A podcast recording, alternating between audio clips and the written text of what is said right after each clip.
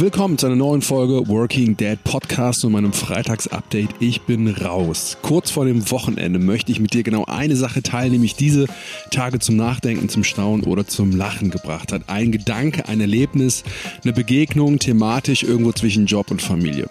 Und heute geht es um Mikrorituale. Los geht's. Es ist Donnerstagabend, es ist 10 Uhr und ich habe gerade mal vielleicht eine Dreiviertelstunde auf der Couch gelegen. Vorher war die Hölle los hier. Ähm, die Kids wollten einfach nicht pennen. Ich habe, als die dann endlich mal im Bett waren, nochmal versucht, Küche und Wohnzimmer aufzuräumen und ja, wie gesagt, danach nochmal ganz kurz die Füße hochgelegt und ja, es war nicht so leicht, vom Sofa hochzukommen, aber ich habe diese Woche ein Thema, das ähm, will ich unbedingt nochmal ansprechen und ist mir wichtig. Es geht um das Thema Mikrorituale. Wie komme ich darauf? Ich habe diese Woche mit einem Vater gesprochen, der mir sehr stolz davon berichtet hat, dass seine Familie jeden Tag gemeinsam zu Abend isst.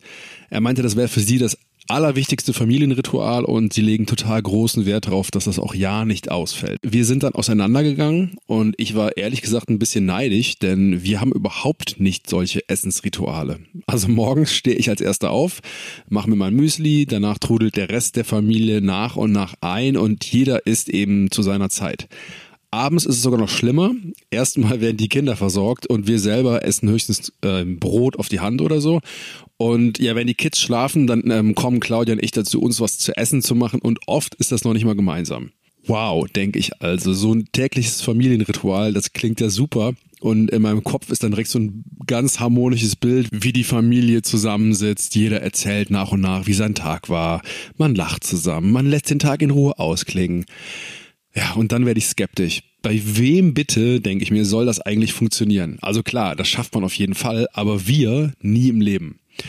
Es gibt schon ein paar gute Gründe, warum man das mit den Ritual warum man das mit den Ritualen mal ausprobieren sollte. Denn Rituale helfen auf jeden Fall, eine Struktur und eine Stabilität zu schaffen. Gerade für Kinder total wichtig.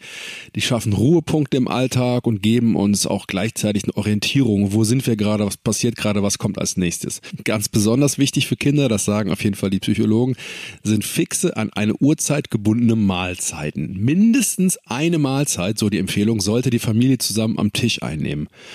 Okay, ähm, gut, sind wir jetzt die schlechtesten Eltern der Welt, weil wir das nicht machen? Ähm, naja, also wir spielen das mal kurz durch.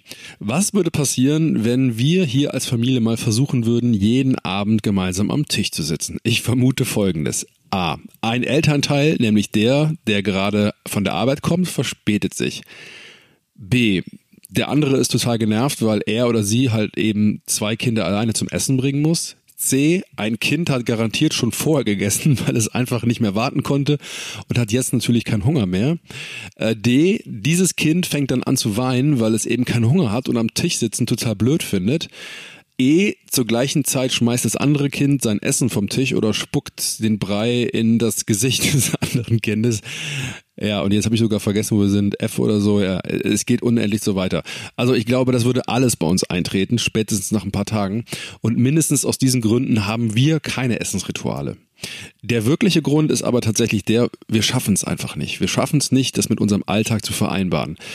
Das kann man jetzt schade finden, aber es ist einfach so. Und ich glaube, der Versuch, das trotzdem zu schaffen, der würde uns wahrscheinlich alle mehr stressen, als dass wir die Vorzüge genießen könnten. Und ich finde das okay. Denn wenn Rituale zur Pflicht werden, dann schaden sie ja eher dem Familienleben, als dass man davon profitiert.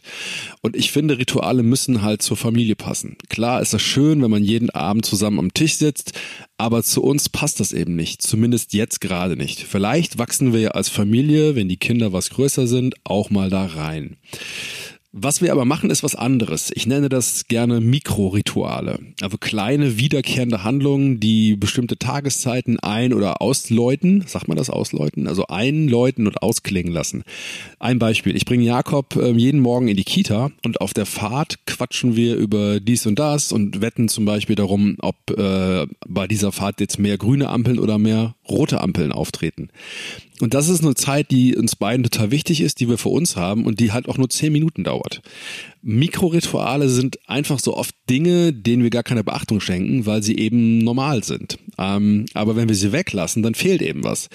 Ich habe mich zum Beispiel lange gewundert, dass Jakob mit seinen fünf Jahren manchmal von mir am Abend noch gerne den Pyjama angezogen bekommen möchte obwohl er das natürlich schon längst selber kann. Ja, das gleiche gilt für das Eincremen. Ja, er kann sich natürlich eincremen, aber er will, dass ich das mache. Bis ich kapiert habe, dass diese kleinen Routinen für ihn wichtige Rituale sind, bei denen es gar nicht ums Anziehen oder Eincremen geht, sondern darum, dass es eben für ihn zum Schlafengehen dazugehört. Und je länger ich darüber nachdenke, umso mehr von diesen Mikroritualen fallen mir tatsächlich ein, über den Tag verteilt. Und die sind gar nicht so spektakulär, aber die sind halt machbar für uns. Und darauf kommt es doch eigentlich letztlich bei Ritualen an, oder? Dass sie jedes Mal gleich sind und nicht alle paar Male ausfallen, weil man sich halt total übernommen hat mit seinen großen äh, Vorhaben wir würden das gemeinsame Abendessen halt zurzeit nicht hinbekommen. Und solange das so ist, bleiben wir bei den Dingen, die wir schaffen. Übrigens muss man sich, finde ich, als Eltern gar nicht so kreative Dinge einfallen lassen, was Rituale angeht, weil Kinder total gut darin sind, selber Rituale sich auszudenken. Jakob hat zum Beispiel irgendwann mal ähm, angefangen, ähm, beim Zähneputzen zu spielen, dass die Zahnbürste ein Raumschiff ist. Und seitdem werden die Zähne nur dann geputzt, wenn das Raumschiff mit einem ordentlichen Countdown gestartet und in seinem Mund gelandet ist. Ja, das ist ein Ritual, das er sich selber ausgedacht hat. Da wäre ich nie drauf gekommen und das für ihn jetzt halt das Zähneputzen einläutet. Also, es leben die Rituale des Alltags für mich vor allem besonders cool, die Mikrorituale, also ganz kleine, unscheinbare Dinge, die aber dadurch, dass sie immer wieder kommen, irgendwie was Besonderes sind und irgendwie vielleicht auch kleine Dinge, die ja so alltägliche Sachen wie halt Zähneputzen, eincremen, Pyjama anziehen, dass die zu was, dass, dass man die zelebrieren kann, dass die zu etwas Besonderem werden.